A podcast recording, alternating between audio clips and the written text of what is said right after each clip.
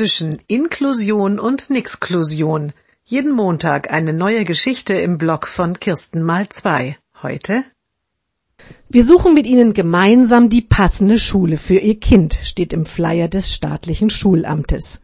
Die Eltern wissen genau, welche Schule für das Mädchen passt, die örtliche Grundschule.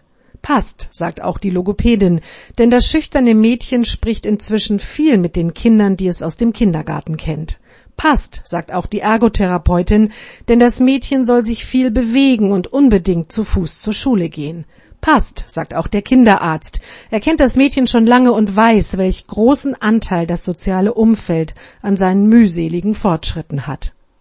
Das Schulamt plant eine inklusive Gruppenlösung drei Ortschaften weiter. Dort ist die Schule willig, die Sonderpädagogik gebündelt und der Bustransport bereits geklärt. Passt, sagt der Schulrat zufrieden und klappt die Akte zu.